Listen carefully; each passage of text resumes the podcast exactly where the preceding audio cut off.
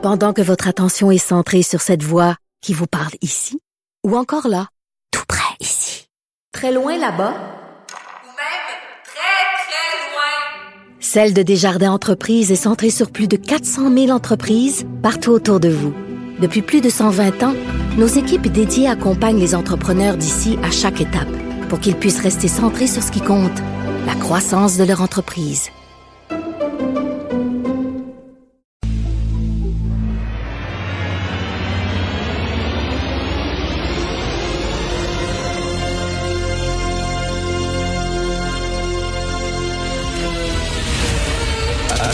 Attention, cette émission est laissée à la discrétion de l'auditeur.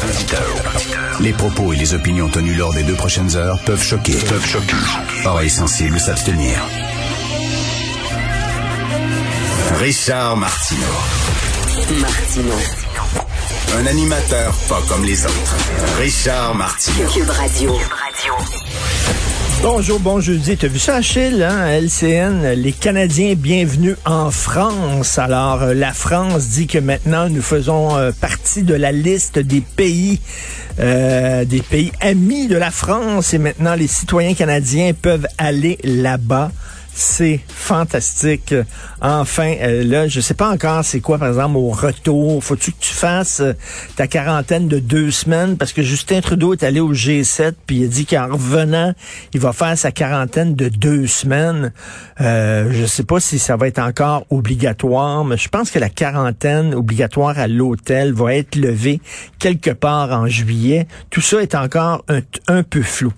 Alors, euh, j'ai hâte en septembre, moi, la prochaine, la prochaine session parlementaire, de savoir quel projet euh, chromé la CAQ va nous sortir. Parce que vraiment la CAQ là, ils sont spécialistes des projets Watata comme j'écris aujourd'hui dans ma chronique. Tu sais les projets chromés shiny avec des lumières des spots ça fait tu regardes ça, tu dis, waouh, c'est bien cool, comme la maison des aînés, ou les espaces bleus, ou le lab école, ou les maternelles 4 ans, puis là, ça flash au bout, puis là, tu dis, waouh, ils s'en passent-tu des affaires au gouvernement, ils arrivent avec leur petit projet. J'en veux un comme ça, moi aussi, dans le cours chez nous, puis tout ça. Mais quand tu y penses, quand tu grattes un peu, c'est-tu d'une maison des aînés dont on a besoin ou davantage d'argent pour les soins à domicile? Comme le disait Annie Soleil Proto dans son documentaire La dernière maison. C'est-tu des labécoles dont on a besoin ou davantage de psychologues et orthopédagogues dans les écoles actuelles? Une autre affaire, c'est-tu, c'est-tu vraiment des espaces bleus dont on a besoin ou davantage d'argent pour les musées régionaux qui existent déjà puis qui sont déjà là? Euh, c'est certain que ça flash leur projet, mais il y a des gens qui disent, OK, mais au-delà du flash, au-delà de la belle bébelle, est-ce que c'est vraiment nécessaire? Est-ce que c'est vraiment utile? La question se pose. Je vous conseille de lire Joseph Facal aujourd'hui. Vous savez que il parle des sciences sociales régulièrement. Ça arrive euh, à peu près à chaque 5-6 ans. Il y a toujours des rigolos euh, qui veulent démontrer, vous savez que quand on est un spécialiste, un chercheur, on doit publier dans des revues scientifiques pour montrer qu'on est qu'on est sérieux. Plus que tu publies, plus que ta réputation est bonne dans ton milieu auprès de tes pairs. Mais sauf les publications scientifiques, c'est censé être très, très rigoureux. Hein. Chaque texte qu'ils reçoivent est, euh, est, censé être analysé là, puis euh, de, façon très rigoureuse. Puis bon, avant d'être publié, parce que quand tu publié dans une revue scientifique, tu es comme adoubé. C'est comme un, on, on te fait une bénédiction, puis bon, ça prouve que ton étude est importante. Et là, soudainement, ben, ça peut t'amener à avoir davantage de subventions, davantage de financement, de dons pour tes autres études. Donc, c'est très, très important de publier. Et régulièrement, il y a des rigolos qui, qui envoient toutes sortes de niaiseries dans des revues scientifiques en disant, est-ce que ça va être publié? Je me souviens, il y a quelques années de ça, il y a un gars qui avait mis euh, des textes avec toutes sortes de mots savants mais toutes sortes de mots ensemble, comme quasiment mélangés dans un chapeau, puis tu, tu, tu, tu, piges, là, puis tu, tu crées une phrase avec ça, puis c'est des phrases qui avaient pas de bon sens. Son texte ne tenait pas debout, n'avait aucun sens, mais certains de ces textes qu'il m'a envoyés comme ça, qui étaient totalement du charabia, avaient été publiés.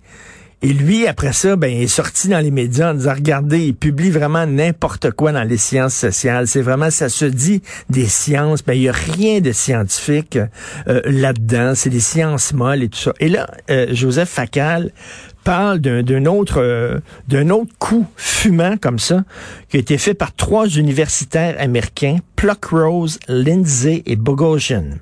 OK? Ils ont écrit des articles farfelus qui ont envoyé à des, euh, des magazines scientifiques, des revues scientifiques supposément sérieuses. Et, ce que je démontrer, c'est que la, la religion woke sont complètement virées sur le top. Puis que les sciences sociales, c'est n'importe quoi. C'est de l'idéologie, rien de scientifique. Alors voici les papiers qu'ils ont envoyés. OK? Je lisais Joseph Facal ce matin, je suis tombé sur le cul. L'astronomie est une science occidentale et sexiste qui doit devenir indigène et gay. Autre papier. Il existe une culture du viol chez les chiens. Se masturber en pensant à une femme est une agression sexuelle puisqu'elle n'a pas donné son consentement. C'est bon en crime, ça. La lutte contre la transphobie progresserait si les hommes s'exerçaient à s'insérer des joies sexuelles dans l'anus et les professeurs devraient noter leurs étudiants en tenant compte de leur ethnie. Ils ont envoyé ces, textes-là et certains de ces textes-là ont été publiés. Je vous le dis, certains de ces textes-là ont été publiés. Et il a même, le gars, il a même pris un bout de Mein Kampf de Hitler. Il a enlevé juif, puis il a mis homme blanc. OK? Il a enlevé juif, puis il a mis blanc. Et le gars a reçu là, des, des félicitations du comité de rédaction de la revue scientifique en disant c'est intéressant, votre papier. Christy, c'était Mein Kampf. Mon lieu de juif, il a mis blanc. Donc, ça montre, ça démontre, comme dit euh, Joseph Facal, et c'est le titre de, de, son texte, les sciences sociales sont gravement malades dans les universités. C'est n'importe quoi, c'est de l'idéologie. Et ce ne sont pas des vraies sciences, les sciences sociales. C'est pas comme la biologie, c'est pas comme la chimie, c'est pas comme l'astrophysique. Ça se donne des airs de science et ce n'est pas de la science, c'est de l'idéologie. Point final.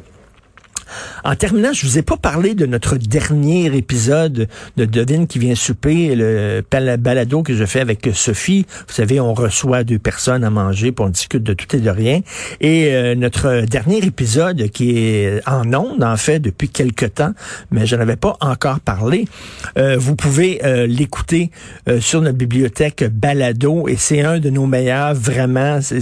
on était, j'étais tellement content de recevoir ces deux personnes-là. Félix Séguin, à qui je vais parler tantôt, et Luc Dionne, le gars qui écrit District 31. Donc, Félix Séguin, un fou des histoires policières, un journaliste d'enquête pour ce qui est euh, de, la justice, la mafia, le crime organisé, puis Monsieur Police lui-même, Luc Dionne. Donc, on écoute ça. Je pense c'est un extrait qu'Achille nous a sorti euh, du balado où Félix parle du procès de Risuto, je crois. On écoute ça. On a entendu, moi j'ai entendu le dernier interrogatoire, j'ai vu le dernier interrogatoire de Léo Rizzuto, hmm.